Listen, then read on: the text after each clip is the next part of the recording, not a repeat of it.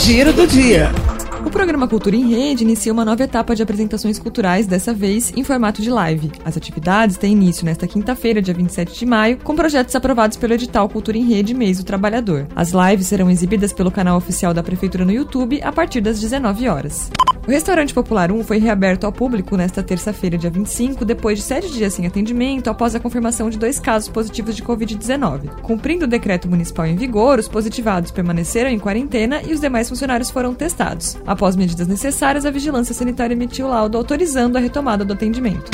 A Secretaria Municipal de Saúde inicia amanhã, quinta-feira, a vacinação contra a Covid-19 das pessoas com 46 anos ou mais com comorbidades. Já na sexta, dia 28, é a vez das pessoas com 45 anos ou mais com comorbidade. No ato da imunização, as pessoas com comorbidade devem apresentar relatório médico dos últimos três meses de tratamento, IRG, CPF e comprovante de endereço atualizado. Giro do dia.